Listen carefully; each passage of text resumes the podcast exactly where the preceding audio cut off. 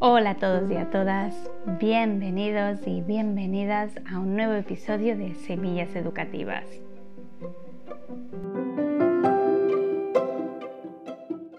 Hoy os traigo un episodio que en mi Instagram, Semillas Educativas, tuvo una primera parte en la cual eh, recibí muchos comentarios sobre el tema y es que yo creo que es algo de lo que debemos hablar y debemos reflexionar. Si en el primer episodio de la creatividad estuvimos hablando que habían algunas barreras que nos impedían ser creativos y creativas, hoy os traigo la primera barrera para mí y es el abuso de la tecnología, el abuso de las pantallas. Y con esto quiero dejar claro de que la tecnología para mí, bien usada, es muy potente y es una manera más, una herramienta más para crear. Pero como todo, cuando se abusa y se hace un mal uso, tiene eh, su contrapartida, tiene su parte negativa. Y para mí, ahora mismo, no acabamos de ser conscientes porque es algo muy nuevo, pero sin darnos cuenta y sobre todo si pensamos en este confinamiento, eh, nos daremos cuenta que pasamos horas y horas y horas delante del móvil, delante del ordenador, delante de, la tele y todo ello mm, ahora para mí al final si pasamos un exceso de horas eh, delante nos reduce la creatividad porque no estamos estimulando otras cosas. Sobre todo, quiero dejar claro que para mí utilizar la tecnología es una gran herramienta y de hecho hago charlas, talleres eh, sobre creatividad y tecnología porque pienso que bien utilizadas son súper potentes y, que son muy necesarias. Pero hoy vamos al otro lado. ¿Qué pasa cuando pasamos muchas horas y nos impiden de una manera u otra hacer otras actividades? Empezamos. Para mí, los puntos así más importantes del abuso de la tecnología como barrera de la creatividad son los siguientes. Eh, uno es el tiempo que no le dedicamos a hacer otras actividades de calidad, como puede ser hacer deporte, pasar tiempo eh, con la familia, amistades, con uno mismo, uno misma, y también actividades que, que también despiertan esa creatividad, como puede ser pintar, leer, jugar, cualquier hobby que te apetezca y que te guste. Sí, porque si al final estamos con el móvil todo el día, estamos dejando de hacer todo aquello que nos gusta también, ¿no? Otro punto que encuentro eh, importante es el uso de consumo pasivo, ¿sí? El, el utilizar la tecnología como si fuera el fin y no el medio para crear. Cuando la tecnología es el fin, nos pasamos horas y horas viendo vídeos, Instagram, Twitter, todo lo que han creado otras personas y nosotros y nosotras somos algo pasivo que solo observa y lee. Entonces no estamos creando nada, estamos siendo totalmente pasivos y está bien serlo un rato y observar y ver qué han hecho otras personas porque es genial, pero que yo no dedique todo el tiempo. Otro punto es que, y esto eh, en Instagram estaba la mayoría de personas muy de acuerdo, es que tener el móvil cerca cuando estás trabajando distrae. Sí, es así, distrae. Y mucha gente hablaba de que perdía, perdía concentración. Con lo cual ya estamos viendo aquí no solamente barreras para, para la creatividad, sino otros inconvenientes que nos podemos encontrar en el día a día. Y por último, otro punto que quise resaltar es el de sentir dependencia. Sentir que necesitamos estar todo el día conectadas, sentir que necesitamos tener el móvil o cualquier medio eh, conectado a internet cerca de nosotras y que si salimos por ejemplo a la calle sin él sin el móvil nos da, nos da muy malestar.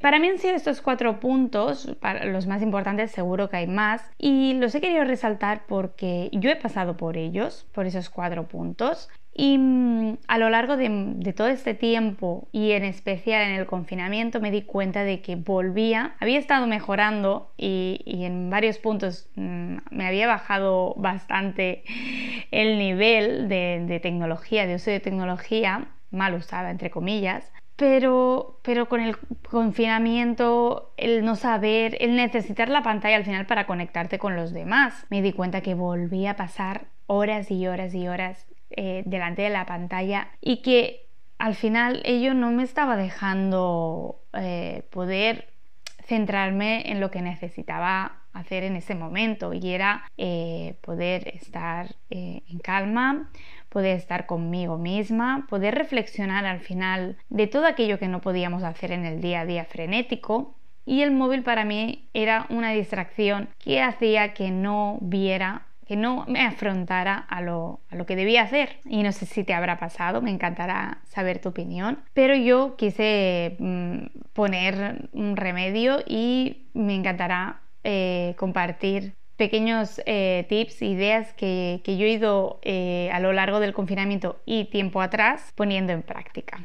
Para empezar, el tiempo que no dedicamos a, hacer actividades de calidad, yo lo solucioné eh, agendando espacios para ese tipo de actividades. Yo tengo una agenda de trabajo donde voy apuntando las tareas, reuniones y demás y lo que decidí hacer es eh, dejarme un espacio en la agenda para quedar, para mm, leer, para mm, lo que fuera que me apeteciera hacer y de esa manera, al dejar ese espacio para esa actividad, darme el permiso de poderla hacer. Es importante de, dejar espacios para, de ocio, no sobrecargarnos. Entonces, poder tener esos espacios a mí me ayudó a no dedicarle tanto tiempo mirar una pantalla, o al menos que no fuera de manera pasiva. Otra cosa que me ayudó mucho a tener, eh, a no estar tanto tiempo delante de una pantalla en especial para mí el móvil, es que eh, en casa decidimos poner espacios donde no entrara el móvil.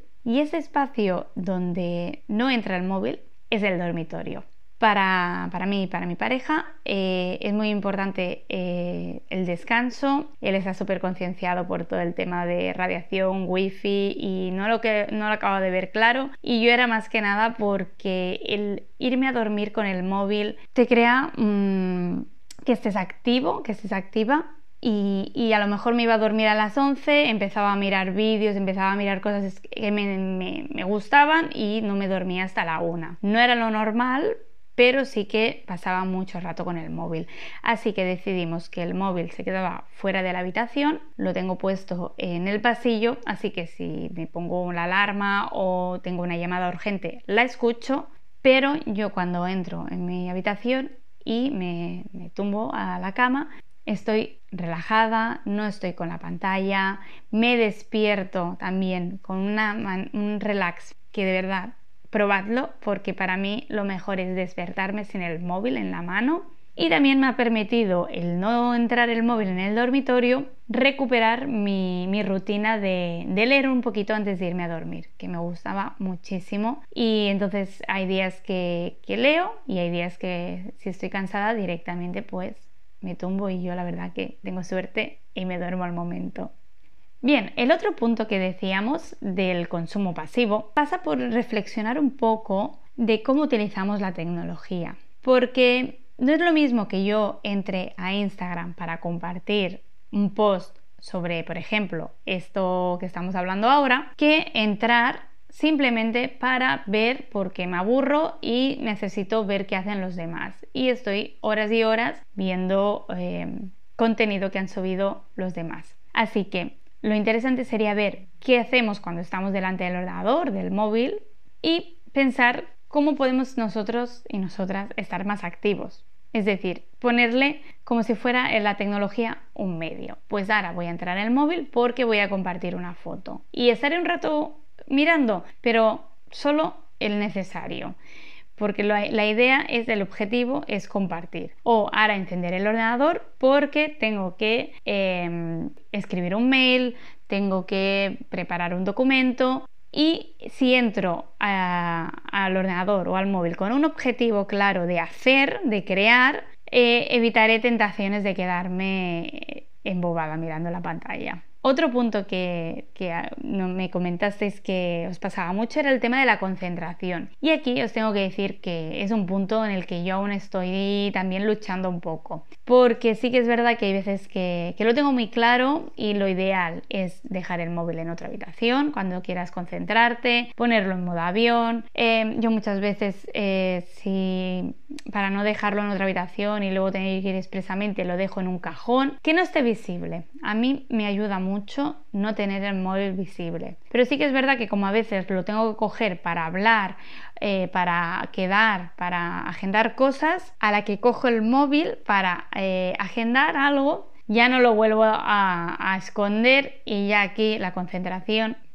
Así que a mí, por ejemplo, una cosa que me ha ido bien cuando estoy trabajando en el ordenador y no quiero la distracción del móvil, pero sí tengo que hablar con alguien eh, para, reunión o lo que sea, eh, tengo el WhatsApp eh, en el ordenador, ahí el WhatsApp web. Entonces no necesito el móvil, entro por el WhatsApp web, hablo con la persona que tenga que hablar y lo cierro porque no me crea la necesidad de seguir mirándolo, ¿no? Y para mí me ha ayudado mucho tener esa opción en el ordenador. luego hay aplicaciones como el Forest que, hace que no toques el móvil. El forest, bueno, va creciendo un bosque y tú marcas el tiempo que no quieres tocar el móvil y hay muchas otras aplicaciones. Pero para mí la clave es eso, no, que no se veas, porque si ves el móvil vas a tener la tentación de cogerlo. Por último, el punto de sentir dependencia. Aquí es el punto que cuando yo empecé a ser consciente que si salía de casa sin el móvil me daba algo, no literal, pero casi, y creo que, que muchos me entenderéis. Aquí es cuando yo empecé a pensar que, que no, que no podía ser, que no podía ser esta relación de dependencia. Literal, sabe mal decirlo, mm, pero es así, es así. Y si lo ponemos palabras y si somos conscientes que, tenemos una relación que, que es más dependiente que otra cosa, podremos ponerle las herramientas y podemos dar el paso a que deje de serlo. Si no queremos verlo, seguiremos teniendo esta relación y al contrario, se hará más fuerte, ¿no? Esa dependencia. Así que yo os animaría a pequeños pasos. No hace falta ahora de golpe eh, dejar el móvil, eh, irte a trabajar y no volver a cogerlo hasta la noche porque seguramente los niveles de estrés serían muy altos y el estrés ya os digo que no es nada bueno. Pero podemos empezar por pequeños gestos. Por ejemplo, tengo que ir un momento al súper a comprar cuatro cosas. Pues ese ratito, esos 15-20 minutos, no hace falta posiblemente que lleve el móvil. Puede ser que luego cuando estés en el súper pienses, ay, tendría que, necesitaría el móvil para preguntar si falta algo más en casa. Bueno, mira, ya se volverá al súper. O bajar a tirar la basura. O, por ejemplo, yo muchas veces cuando voy a cenar... Em, con mi pareja o con alguna amiga, pues dejo el móvil y me voy a cenar tranquilamente sin él. Y de verdad, de verdad, probadlo, porque es necesario, es necesario. Y esto la verdad que a mí me funciona muy bien y sobre todo coger rutinas, y esto lo, lo apliqué en el confinamiento, eh, rutinas sobre todo por ejemplo la hora de comer sin el móvil, por favor.